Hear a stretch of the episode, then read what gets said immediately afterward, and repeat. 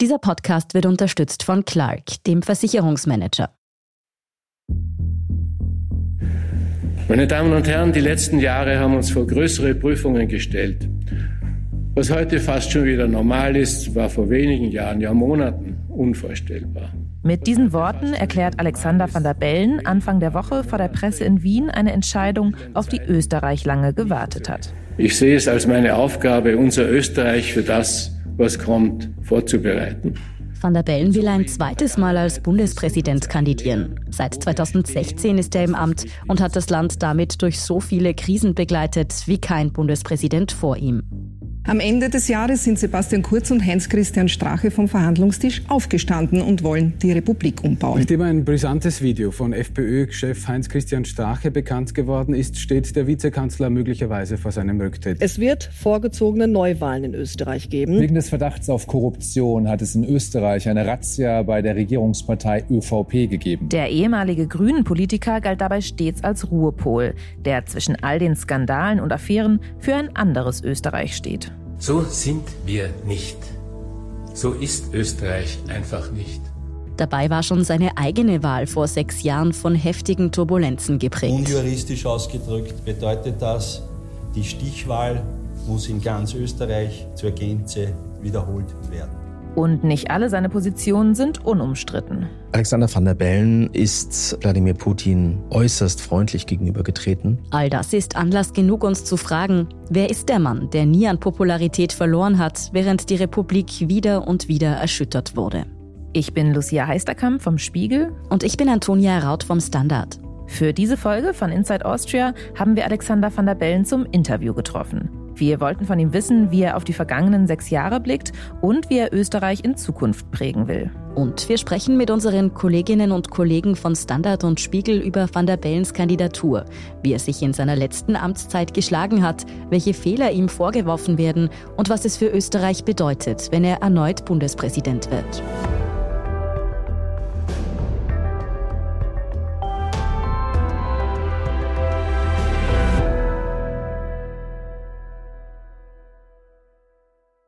Funktioniert's? Ja. Vielen Dank. Okay. Sie werden in dieser Folge immer wieder Ausschnitte aus unserem Interview mit dem Bundespräsidenten hören. Wir treffen ihn am Dienstagvormittag gemeinsam mit Rainer Schüller und Colette Schmidt vom Standard in Wien. Van der Bellen wirkt motiviert für die zweite Amtszeit. Nur seine zweite Heimat in Tirol wird er seltener besuchen können, als ihm lieb ist. Sie haben recht, das ist eines der Handicaps. Das Kaunertal ist so weit weg, dass man da nicht übers Wochenende hinfahren kann. Ja. Seine Hündin Juli spaziert während des Gesprächs mit wedelndem Schwanz durchs Zimmer, während eine Fotografin Bilder knipst. Das Interview findet im Presseclub Concordia statt, Heimat. auf neutralem Boden. Denn Van der Bellen will keine Ressourcen der Präsidentschaftskanzlei für seinen Wahlkampf aufwenden. Aber bevor wir uns mit den Inhalten des Interviews und mit seiner Amtszeit als Bundespräsident beschäftigen, wollen wir kurz einen Schritt zurückgehen und fragen, wer ist Van der Bellen eigentlich als Mensch?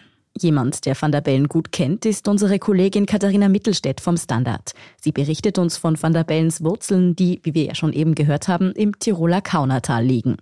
Alexander van der Bellen kam Anfang 1945 als Flüchtlingskind nach Tirol. Seine Mutter war gebürtige Estin, sein Vater Russe mit niederländischen Vorfahren und die sind damals vor der Roten Armee nach Wien geflohen und dann weiter eben ins Kaunertal. In Wien zwischendurch kam Alexander van der Bellen zur Welt und eben seine ersten Jahre hat er dann in diesem Tiroler Tal verbracht. 2016 ist unsere Kollegin selbst im Rahmen einer Wahlkampfbegleitung zurück ins Kaunertal gereist. Das ist recht lustig, weil die sind dort alle seine allergrößten Fans, kann man sagen. Sein Spitzname ist ja grundsätzlich schon bekannt, Sascha. Dort nennt man ihn eigentlich nur den Sashi. Also die halten ihn alle für einen großen Politiker und sind sehr stolz. Und das, obwohl die Gegend eigentlich stark von der ÖVP dominiert ist. Aber im Kaunertal hält man große Stücke auf den Sashi, obwohl er bei den Grünen war. Als Alexander van der Bellen klein ist, zieht die Familie nach Innsbruck, der Bundeshauptstadt von Tirol. Dort ist er zur Schule gegangen, hat dann auch später Volkswirtschaftslehre studiert und im Grunde eine klassische Akademikerkarriere begonnen. Rückblickend bezeichnet Van der Bellen sich selbst politisch als Spätzünder. Er sagt auch, sein Traumberuf war es eigentlich immer, Professor zu sein. Das war er zu dem Zeitpunkt, als er dann mit ungefähr 50 meinte, ja, er möchte es jetzt doch nochmal versuchen. Zuerst dockt van der Bellen bei den Sozialdemokraten an, wendet sich dann aber relativ schnell der grünen Umweltbewegung zu. Und schließlich ist es der grünen Mitbegründer Peter Pilz, der van der Bellens politischen Weg entscheidend prägt. Peter Pilz, das ist dieser Mann. Naja, ich habe natürlich nach wie vor viele Freunde bei den Grünen und ich rede auch regelmäßig mit ihnen und ein paar Freunde sind mir sogar in der ÖVP geblieben. Pilz schied später aus der Partei aus und gründete eine eigene Konkurrenzliste. Aber damals ist er es, der Van der Bellen zu den Grünen holt. 1994 wurde Alexander van der Bellen für die Grünen Nationalratsabgeordneter und schon drei Jahre später tatsächlich zum Parteichef der Grünen. Und wo steht Van der Bellen politisch? Ehemalige Weggefährten wie Peter Pilz haben ihn als klassischen europäischen Linksliberalen beschrieben. Das ist nicht ganz falsch.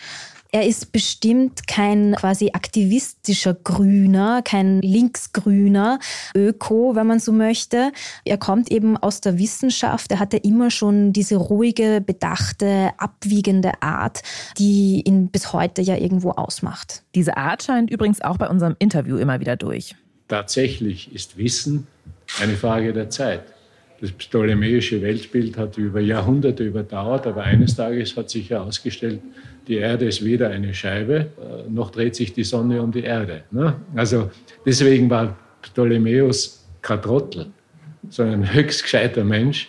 Aber es hat sich herausgestellt, das Weltbild war falsch. Dass Van der Bellen dann mit 72 Jahren als Bundespräsident kandidiert, ist keine große Überraschung. Die Gerüchte sind schon kursiert lange zuvor. Also 2014 hat irgendwie das Gemunkel begonnen. Damals, das weiß man heute, wurde ja auch schon die Domain vdb2016.at reserviert. Also es gab offensichtlich schon einige Zeit davor Vorbereitungshandlungen, die getroffen wurden. Tatsächlich seine Kandidatur bekannt gegeben Aufgegeben hat er dann aber erst im Jänner 2016. Lassen Sie uns ein Stück des Weges gemeinsam gehen. Lassen Sie uns an Österreich glauben, an Österreichs Kraft, Schwierigkeiten und Krisen zu meistern. In der Vergangenheit ist uns das noch jedes Mal gelungen. Als Alexander van der Bellen sich entscheidet, für das Amt des Bundespräsidenten zu kandidieren, ahnt er noch nicht, wie viele Krisen ihm in seiner Amtszeit ins Haus stehen werden. Schon die Wahl wird zur Nervenprobe. Alexander van der Bellen war sicher nicht von Beginn an der klare Kandidat, ganz im Gegenteil. Eben noch dazu, weil es ja eigentlich auch von den Großparteien SP und ÖVP Kandidaten gab. Doch die Kandidaten der beiden großen Parteien, die traditionell den Bundespräsidenten stellen, scheiden schon im ersten Wahlgang aus. Auch unser Kollege Oliver Dasgupta, heute Autor beim Standard und beim Spiegel, erinnert sich noch gut an diese Zeit. Da war ich ja noch bei der Süddeutschen Zeitung und habe diese Kandidatur begleitet ab der Stichwahl. Damals überraschend war ja neben Alexander van der Bellen der nach dem ersten Wahlgang erstgereihte FPÖ-Kandidat Norbert Hofer eben in der Stichwahl. Und da ging es dann einfach darum, wird ein Rechtspopulist Präsident Österreichs. It's the best result ever for Austria's far-right Freedom Party in a national election. Presidential candidate Norbert Hofer, campaigning on an anti-immigration, anti-Europe platform, has won more than 36% of votes cast today, according to projections. Norbert Hofer kannten 2016 zum Beginn des Wahlkampfes eigentlich die wenigsten Österreicher. Er wurde dann schlagartig bekannt, weil er auch ein Gegenbild zum damaligen FPÖ-Frontmann Heinz-Christian Strache darstellte. Strache war der Haut rauf, der früher sich im Neonazi-Milieu tummelte. Und Norbert Hofer, der sein Stellvertreter im Parteivorsitz war, der war der geschmeidige, nette Ingenieur. Wie ist Norbert Hofer als Vater? Ich glaube, dass er als Vater zu wenig schränkt. Ich neige dazu, eben nachzugeben. Mhm. Es ist genau das, was ich in der Politik nicht mache, nämlich nachgeben. Wie hier in der OE24 Home Story inszeniert sich der FPÖ-Politiker als liebenswerter Familienmensch. Der kam einfach sympathisch rüber und hat gerade dort auch punkten können, wo die FPÖ normalerweise kaum Stimmen einsammeln konnte, nämlich auch bei Frauen. Norbert Hofer hat ab und zu dann doch durchblicken lassen, wie er tickt. Es gab ein legendäres TV-Duell zwischen Alexander van der Bellen und Norbert Hofer Das lief ohne Moderation ab, also die beiden waren ganz alleine und da haben die sich tatsächlich ziemlich gefetzt. Was tun Sie Ich habe meine Kandidatur nicht mit einer Lüge begonnen wie Sie. Ah, Wenn jemand sagt, bin ich ein Lügner, das ist klar. Natürlich war das eine Lüge. Sie können mich gerne klagen. Sie haben gesagt, Sie sind ein ich unabhängiger Kandidat. Ja? Das ist mir nicht wert. Aber das ist eine Lüge. Klar. Während dieses TV-Duells hat Norbert Hofer Alexander van der Bellen auch sehr gereizt. Das wirkte unsympathisch, aber Alexander van der Bellen hat sich auch reizen lassen. Er hat dann Norbert Hofer irgendwann den Scheibenwischer gezeigt.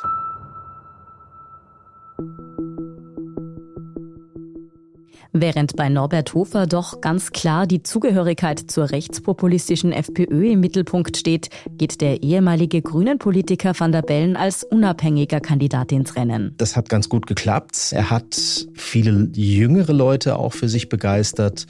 Es gab dann so Projekte, wo gerade Studenten dann singend durch die U-Bahn gezogen sind. Ich weiß nicht, inwiefern das spontan war oder auch initiiert. Sicherlich war das auch inszeniert, aber es war gut inszeniert. Es hat funktioniert. Und so wurde Alexander van der Bellen tatsächlich auch wählbar für Menschen, die sonst eher nicht für die Grünen stimmen würden. Vielleicht müssen wir an dieser Stelle für unsere deutschen Hörerinnen und Hörer noch etwas Wichtiges erklären. In Österreich läuft die Wahl des Bundespräsidenten nämlich ganz anders ab als in Deutschland. In Deutschland läuft das über die Bundesversammlung ab, die sich dazu trifft und besteht aus Abgesandten der Länderparlamente und des Deutschen Bundestages und die wählen dann das neue Staatsoberhaupt. In Österreich ist das anders. In Österreich können alle Bürgerinnen und Bürger direkt über den Bundespräsidenten oder Bundespräsidentin bestimmen. Und deshalb gibt es auch einen aufwendigen Wahlkampf inklusive TV-Duelle. Dass der Bundespräsident in Österreich anders gewählt wird als in Deutschland, hängt auch damit zusammen, dass die beiden Staatsoberhäupter sozusagen unterschiedliche Jobprofile haben. In der Bundesrepublik nimmt der Bundespräsident ja eher so eine Art staatsnotarielle Position ein. Er ist relativ machtlos. In Österreich hat das Staatsoberhaupt deutlich mehr Befugnisse. Unter anderem ist es der Bundespräsident, der den Bundeskanzler oder die Bundeskanzlerin ernennt. Außerdem kann er auch den Bundeskanzler oder die Bundeskanzlerin und einzelne Regierungsmitglieder entlassen. Der Bundespräsident hat also viel Verantwortung in Österreich. So einen Wahlkrimi wie 2016 gab es trotzdem noch nie. Die erste Stichwahl, die gewann hauchdünn Alexander van der Bellen. Van der Bellen hat dann 50 Prozent plus ein paar Stimmen erhalten. Dahinter lag der FPÖ-Mann Hofer. Das ist bis heute immer noch der erfolgreichste Wahlgang auf nationaler Ebene für die Rechtspopulisten. Der knappe Ausgang der Wahl zeigt, Österreich ist zu diesem Zeitpunkt tief gespalten. Und der neu gewählte Präsident spricht das auch wenige Tage nach der Wahl an, will das Land wieder ein. Ich werde Österreich nach außen, gegenüber Europa, gegenüber der Welt bestmöglich vertreten und nach innen versuchen, das Verbindende, das Verbindliche, das Kooperative in den Vordergrund zu stellen. Aber kurz darauf kommt der große Knall. Der Verfassungsgerichtshof hat über die von Heinz-Christian Strache eingebrachte Anfechtung des zweiten Wahlganges der Bundespräsidentenwahl vom 22. Mai 2016 gemäß Artikel 141 des Bundesverfassungsgesetzes zu Recht erkannt. Es gab größere Unregelmäßigkeiten, vor allem was das Auszählungsprozedere betrifft. Schließlich klagte die knapp unterlegene FPÖ vor Gericht und bekam Recht. Die Stichwahl musste wiederholt werden. Und das ist noch nicht das Ende der Pannenserie bei der Wahl. Der fixierte Termin für die Wahlwiederholung im Herbst hält nicht. Der Grund ist ein defektes Wahlkuvert. Der damalige Innenminister und heutige Parlamentspräsident Sobotka hat dann eine dann doch sehr amüsante Pressekonferenz gegeben und hat erklärt, dass die Briefwahlunterlagen fehlerhaft seien. Und zwar ging es konkret darum, die Kuverts wollten einfach nicht zugeklebt bleiben. Und Sobotka hat damals auch noch erwähnt, dass es sich um deutschen Klebstoff handle, was dann doch sehr amüsant war. Im Endeffekt ändern weder die Wiederholung noch die Verschiebung der Wiederholung etwas am Ergebnis der Wahl. Alexander van der Bellen hat sich diesmal klarer gegen den FPÖ-Mann Hofer durchgesetzt. Er hat mehr als 53 Prozent der abgegebenen Stimmen erhalten. Van der Bellens Sieg wirkte damals eigentlich wie das Ende eines wilden Wahlritts. Also es gab natürlich schon ein großes Durchatmen, Aufatmen der politischen Mitte und der Teile der Bevölkerung und auch der Medien, die jetzt die Rechtspopulisten nicht unbedingt an den Schalthebeln des Staates sehen wollen. Diese Kräfte haben sich aber aus heutiger Sicht zu früh gefreut. Sie feiern ihren ÖVP-Jungstar. Wahlgewinner Sebastian Kurz steuert aufs Kanzleramt zu. Seine Partei hat sich mit der rechtspopulistischen FPÖ von Heinz-Christian Strache auf eine Regierungskoalition geeinigt. Der UN-Hochkommissar für Menschenrechte hat die neue österreichische Rechtskoalition scharf kritisiert. 2017 gab es vorgezogene Parlamentswahlen, weil die Große Koalition zerbrochen war. Als Sieger ging dann der ÖVP-Kanzlerkandidat Sebastian Kurz hervor. Die FPÖ übernahm dann wichtige Ministerien, wie unter anderem das Innenministerium und auch das Verteidigungsministerium. Das heißt, alle bewaffneten Organe des Staates und der gesamte Sicherheitsapparat war dann sozusagen gemanagt von FPÖ-Politikern. Der heutige FPÖ-Chef Herbert Kickel war Innenminister und angelobt, vereidigt wurde er von Bundespräsident Alexander van der Bellen. Du bist mit der falschen Versicherung unterwegs? Dann komm mal Clark. Mit Clark hast du Verträge, Beratung und Übersicht, alles in einer App. Einfach die App downloaden oder direkt auf die Website gehen goclark.at für Österreich oder clark.de für Deutschland. Gib bei der Registrierung den Code INSIDE an, alles groß geschrieben, um dir einen Shopping-Gutschein bis zu 30 Euro zu sichern für viele Marken, wie zum Beispiel Zalando, Thalia oder Amazon. Clark, dein Versicherungsmanager. Und nicht nur das. Vor der Wahl hatte van der Bellen eigentlich gesagt, er werde keinen FPÖ-Politiker als Bundeskanzler angeloben.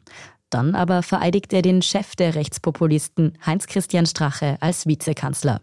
Ja, warum hat er das gemacht? Erstmal gab es eine klare Parlamentsmehrheit beider Parteien und zum anderen hatte gerade was Strache betraf, der ja wirklich im Neonazi-Milieu Jahre verbracht hat, dem hat Van der Bellen schon eine Entwicklung attestiert und er dachte, da hätte sich wirklich was getan. Die beiden, das hat mir Strache mal erzählt, hätten sich auch zu Zeiten, als Van der Bellen noch grüner Parteichef war, sie hätten sich im Raucherkammerl des Parlaments getroffen und er habe Van der Bellen immer um Zigaretten angeschnort. Also die beiden hatten sozusagen ein angespanntes, aber dann doch ein persönliches Verhältnis.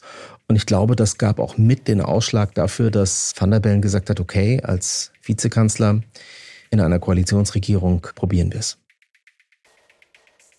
Diese vielleicht naive Hoffnung, Strache könnte sich grundsätzlich gewandelt haben, wird wohl spätestens im Jahr 2019 bitter enttäuscht. Am Freitag letzter Woche, am 17. Mai, ist jenes Video aus dem Jahr 2017 öffentlich geworden, um das sich der ganze Skandal dreht. Darin ist zu sehen, wie Heinz-Christian Strache und Johann Gudenus einer vermeintlichen Oligarchennichte Staatsaufträge anbieten, wenn diese Geld in die Hand nimmt und der FPÖ zum Wahlsieg verhilft. Seit dem Nachmittag wartete man in Wien auf eine Stellungnahme von ÖVP-Bundeskanzler Kurz, doch der zögerte lang. Als er endlich vor die Kameras trat, blieb ihm nur ein Ausweg.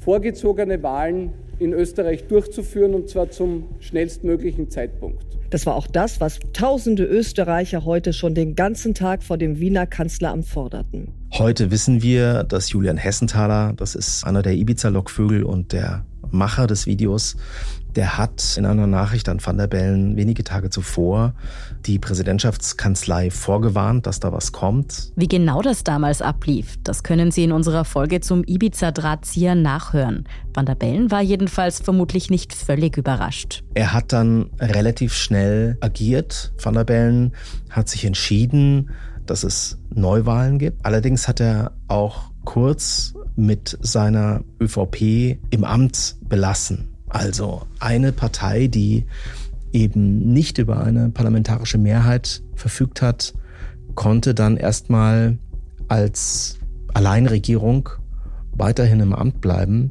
Und das haben andere Parteien schlichtweg als Fehler gesehen. Und das hängt Van der Bellen übrigens auch noch nach. Die Opposition legt nach nur fünf Tagen ein Misstrauensvotum gegen die geschäftsführende ÖVP-Minderheitsregierung ein. Und Van der Bellen beauftragt schließlich eine unabhängige Expertenregierung, die das Land bis zur Neuwahl regieren soll. Wir haben Van der Bellen im Interview gefragt, wie er seine Entscheidung von damals im Nachhinein bewertet.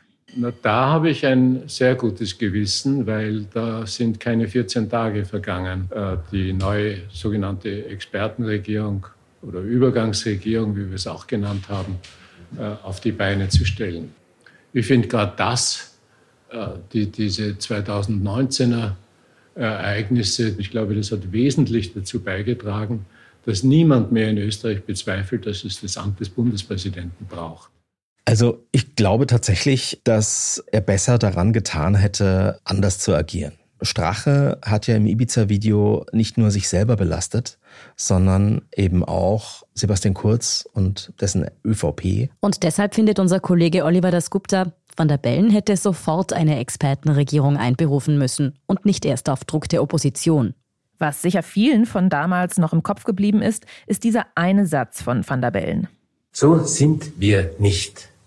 So ist Österreich einfach nicht. Er will damit klarstellen, die Politik ist nicht per se korrupt. Grundsätzlich sind Staatsmänner und Frauen schon vertrauenswürdig. Mit dieser Haltung nimmt Van der Bellen für die Bevölkerung in Österreich eine wichtige Rolle in einer Phase großer Unsicherheit ein. Also was man Van der Bellen zugute halten kann, und das betrifft eigentlich seine gesamte erste Amtszeit, er hat schon versucht, überparteilich zu agieren. Er hat versucht, staatsmännisch, salopp formuliert, den Laden zusammenzuhalten.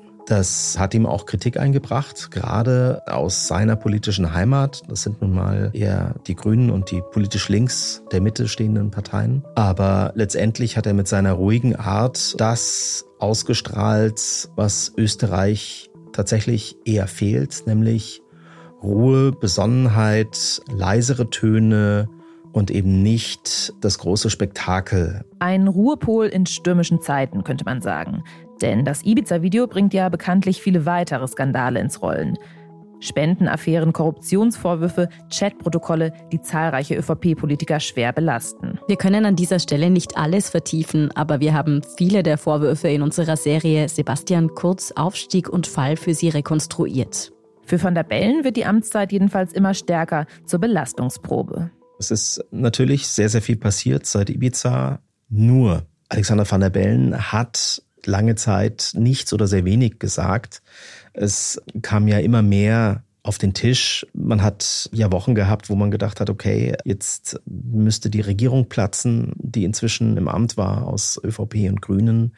Das ist bislang nicht passiert, aber der Eindruck entstand, Van der Bellen nimmt sehr, sehr viel hin. Er hat einmal aktiv eingegriffen, aber auch, weil er nicht anders konnte, nämlich als der damalige Finanzminister Gernot Blümel Akten nicht liefern wollte an den Untersuchungsausschuss.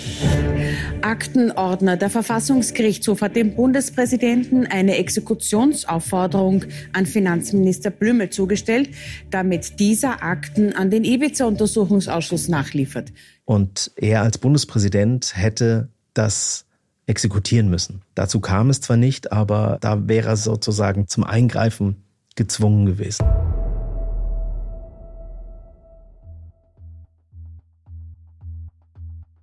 Wegen des Verdachts auf Korruption hat es in Österreich eine Razzia bei der Regierungspartei ÖVP gegeben.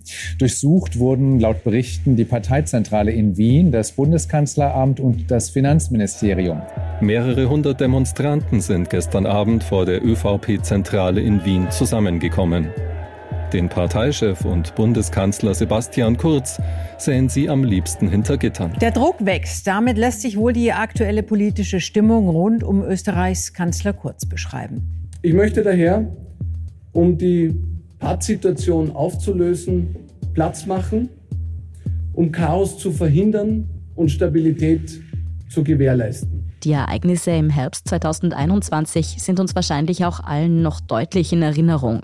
Die umfassenden Korruptionsermittlungen gegen Kurz und seine ÖVP, die ja dann zur großen Regierungsumbildung führen. Hätte der Bundespräsident nach Kurz Rücktritt die Möglichkeit gehabt, Neuwahlen anzusetzen? Und hätte er sich dafür aussprechen sollen, der Stabilität der Regierung zuliebe? Der Bundespräsident in Österreich kann ja eben sehr viel machen, unter anderem auch die Regierung entlassen. Nur, wir dürfen nicht vergessen, damals begann gerade eine neue Welle der Corona-Pandemie, die Kliniken füllten sich. Und wenn man sich überlegt, wie gerade hier in Wien damals auch die Impfverweigerer und Corona-Leugner zu Tausenden durch die Straßen zogen, was für eine aufgeheizte Stimmung das in der ganzen Republik war, dann versteht man vielleicht, dass Alexander van der Bellen als Bundespräsident sagt, nee, in dieser Zeit entlasse ich lieber keine Regierung, bloß keine Neuwahlen. Die Corona-Krise beschäftigt Österreich dann den Winter über noch einmal stark. Und auch hier bemüht sich Van der Bellen stets, eine einende Rolle einzunehmen. Im Frühjahr dann die nächste und aktuellste Krise, der Krieg in der Ukraine.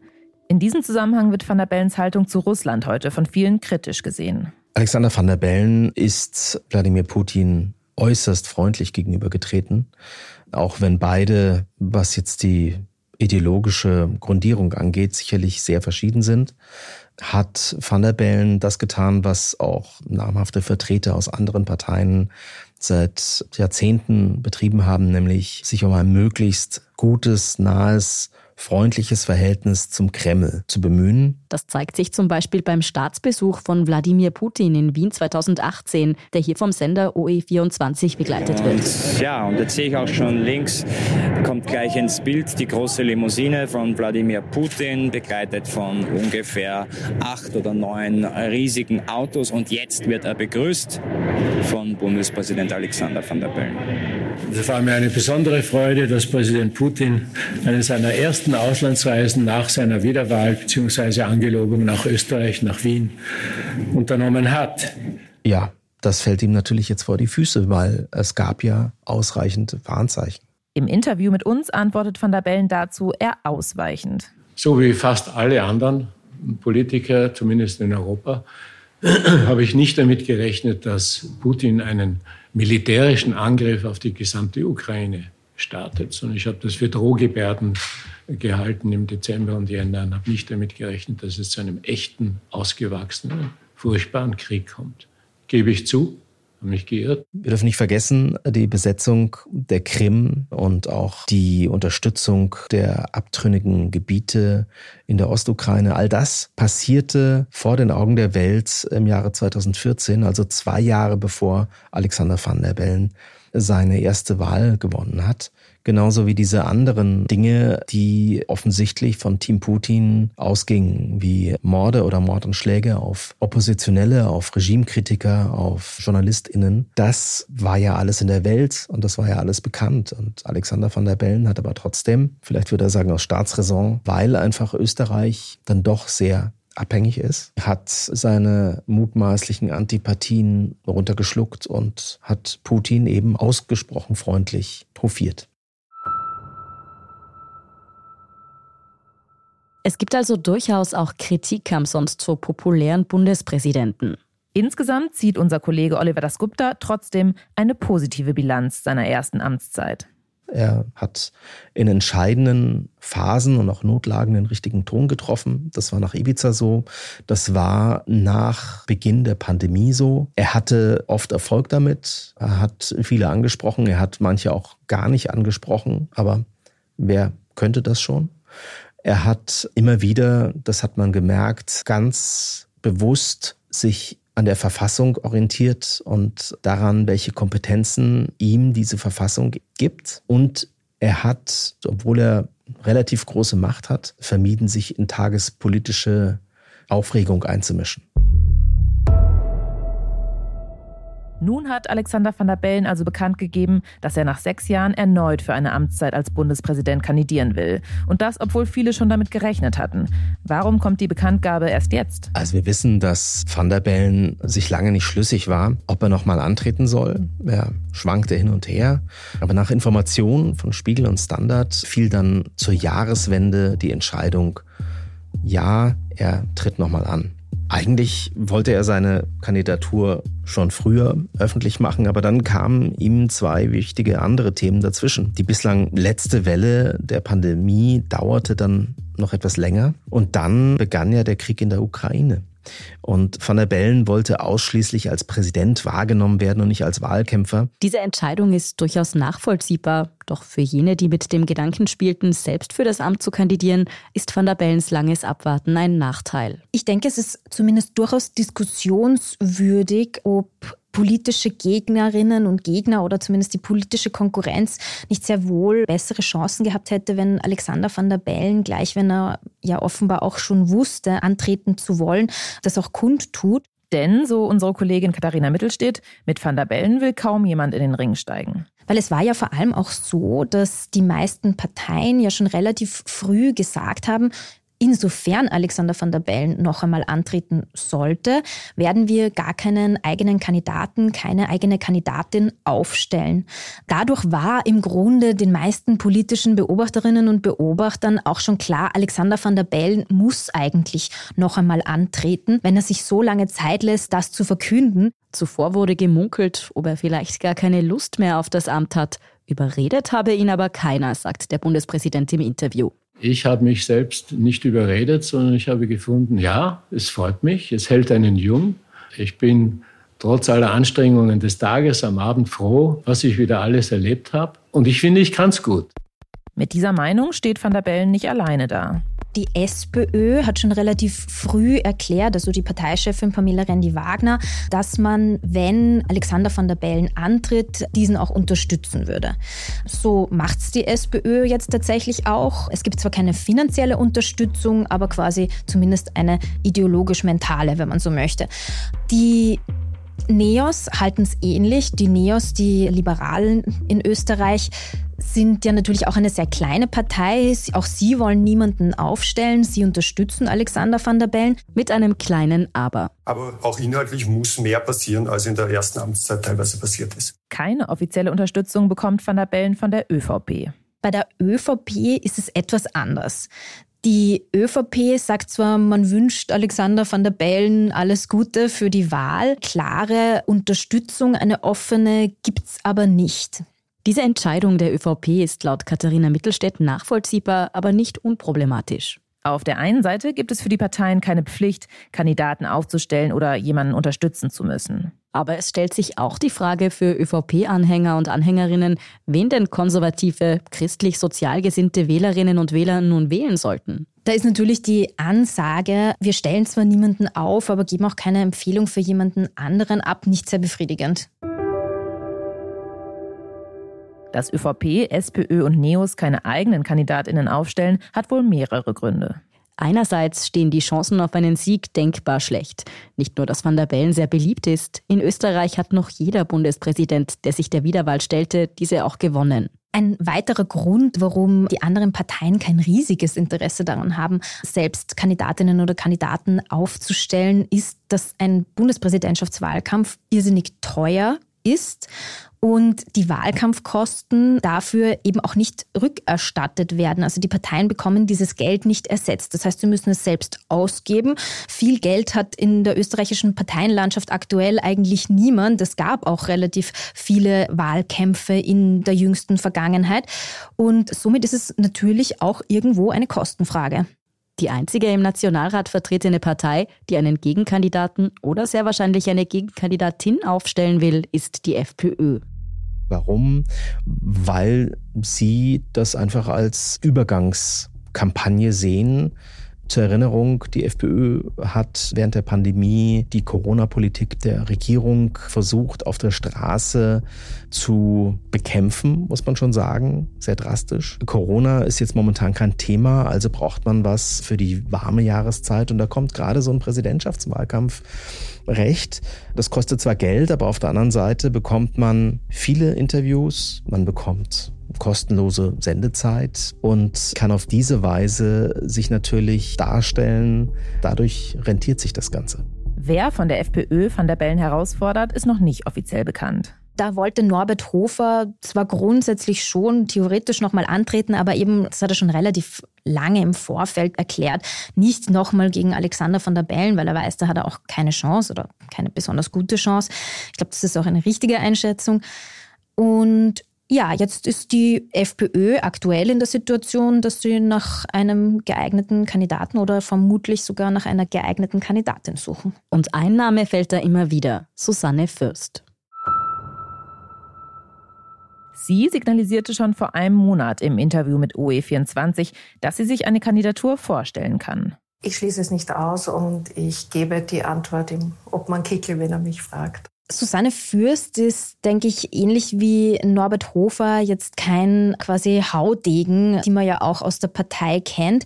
Aber sie gilt durchaus als dem absolut rechten Lager zugehörig. Sie hat zum Beispiel für das identitären nahe Magazin Infodirekt geschrieben und ja auch immer wieder, sagen wir, grenzwertige Töne angeschlagen, wenn es um Flüchtlinge geht.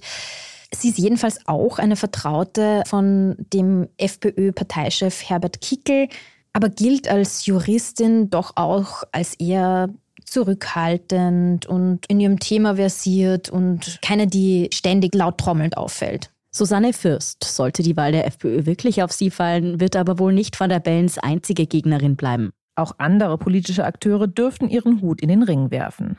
Da gibt es einerseits zum Beispiel Marco Pogo. Das ist der Vorsitzende der sogenannten Bierpartei in Österreich. Er ist auch Arzt und Musiker.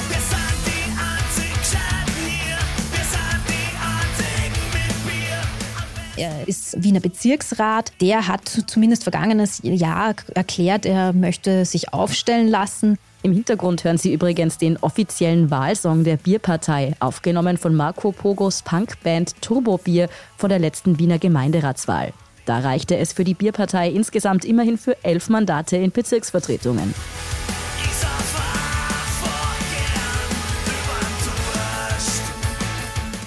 Eine Umfrage des TV-Senders Puls24 sah Marco Pogo zuletzt bei 14 Prozent, die er bei der Bundespräsidentschaftswahl erzielen könnte. Er selbst findet, da geht noch mehr. Ich hoffe auf eine absolute im ersten Wahlgang. Neben Marco Pogo, der im bürgerlichen Namen übrigens Dominik Vlatzny heißt, gibt es aber auch noch andere mögliche Außenseiterkandidaten. Allzu große Hoffnung auf einen Sieg kann sich derzeit aber keiner der möglichen Herausforderer und Herausforderinnen machen. Eine Umfrage in der Tageszeitung Kurier ergab kürzlich, dass 63 Prozent der österreichischen Wählerinnen und Wähler derzeit Van der Bellen ihre Stimme geben würden eine absolut gmade Wiesen, wie man in Österreich sagt, kann es nie sein. Aber alles deutet natürlich aktuell darauf hin, dass Alexander van der Bellen relativ problemlos dieses Rennen gewinnen würde. Wann gewählt wird, das ist noch nicht fix. Im Raum stehen Termine entweder Mitte Oktober oder November, spätestens Dezember. Laut Katharina Mittelstädt gehen die meisten derzeit aber von einem eher frühen Wahldatum wohl im Oktober aus. In Sachen Wahlkampf hofft wohl allen voran Alexander van der Bellen selbst auf einen weniger intensiven als vor sechs Jahren. Angeblich war es ja auch ein Grund für sein irgendwie langes Zögern, dass er sagte, naja, diesen Wahlkampf möchte er sich eigentlich ersparen, vielleicht nicht, aber doch zumindest irgendwie nicht nochmal in der Form wiederholt sehen, wie er ihn schon kannte. Van der Bellens Kampagne soll deshalb viel über Social Media laufen. Mit riesigen Plakatwänden und aufwendigen Fernsehspots rechnet unsere Kollegin Katharina Mittelstedt eher nicht. Auch ob es große TV-Duelle geben wird, lässt sich der Amtsinhaber noch offen. Er gibt zu bedenken, dass solche Konfrontationen dem Amt des Bundespräsidenten schaden könnten. Inhaltlich wird es, finde ich, auch spannend, weil theoretisch hat ein Bundespräsident ja kein breites inhaltliches Bouquet, wenn man so möchte. Er ist der Oberbefehlshaber des Bundesheeres. Hier könnte der Bundespräsident einen Schwerpunkt setzen. Seit meinem Amtsantritt als Bundespräsident habe ich regelmäßig darauf hingewiesen, dass es mit dem Bundesheer nicht so weitergehen kann. Dass wir da einen riesigen Investitionsrückstau haben auf den verschiedensten Gebieten und äh, dass wir das als Staat und als neutraler Staat ernst nehmen müssen. Das kann nur heißen, das Budget des Bundesheers entsprechend zu erhöhen. Und auch für mehr Geld fürs Außenministerium, für die Diplomatie macht sich Van der Bellen zum Beispiel stark. Die FPÖ könnte im Gegensatz das Thema Geflüchtete ins Spiel bringen. Wie der Wahlkampf also genau aussehen wird, worum es konkret inhaltlich gehen soll, ja sogar wie lange das Ganze dauern wird, all das ist noch nicht klar. Was wird aber im doch sehr wahrscheinlichen Fall auf uns zukommen, wenn Van der Bellen wiedergewählt wird? Van der Bellen hat in manchen Antrittsinterviews zuletzt angesprochen, dass er ja vielleicht irgendwie, wenn er eine zweite Amtszeit macht, ein bisschen mutiger, ein bisschen lauter, ein bisschen offener auftreten könnte, wobei er sich sicher noch nicht ist, ob er das ja auch wirklich will.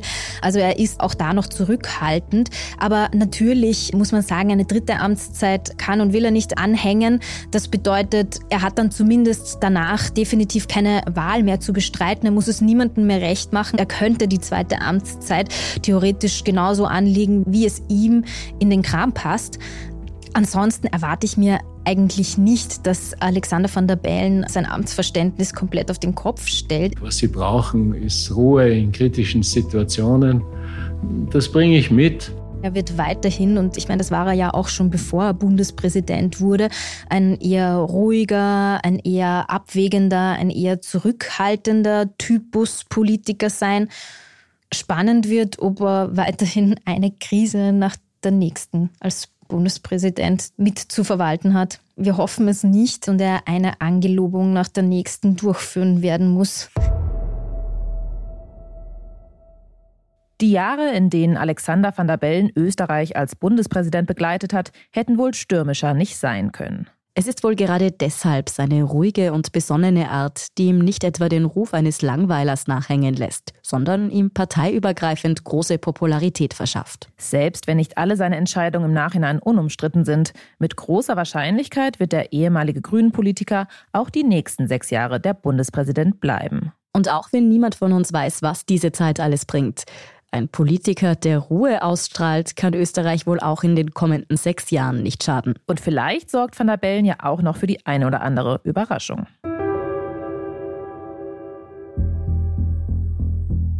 Inside Austria hören Sie auf allen gängigen Podcast-Plattformen, auf der Standard.at und auf spiegel.de. Wenn Ihnen unser Podcast gefällt, folgen Sie uns doch und lassen Sie uns ein paar Sterne da. Kritik, Feedback oder Vorschläge zum Podcast wie immer gerne an insideaustria.spiegel.de oder an podcast.derstandard.at. Unsere journalistische Arbeit können Sie am besten mit einem Abonnement unterstützen. Alle Infos zu einem Standard-Abo finden Sie auf abo.derstandard.at. Und unsere Hörerinnen und Hörer können mit dem Rabattcode Standard drei Monate lang für 30 Euro das Angebot von Spiegel Plus testen und 50 Prozent sparen. Alle Infos dazu finden Sie auf spiegel.de slash der. Alle Links und Infos stehen wie immer auch in den Show Notes zu dieser Folge. Danke fürs Zuhören und allen, die auch hinter den Kulissen an diesem Podcast mitwirken. Das waren diesmal vor allem Scholt Wilhelm und Christoph Grubitz. Ich bin Lucia Heisterkamp. Ich bin Antonia Raut. Wir sagen Tschüss und Baba.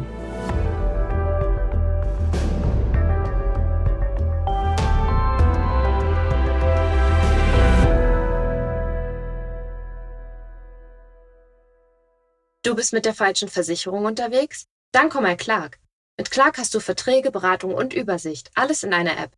Einfach die App downloaden oder direkt auf die Website gehen. goclark.at für Österreich oder clark.de für Deutschland.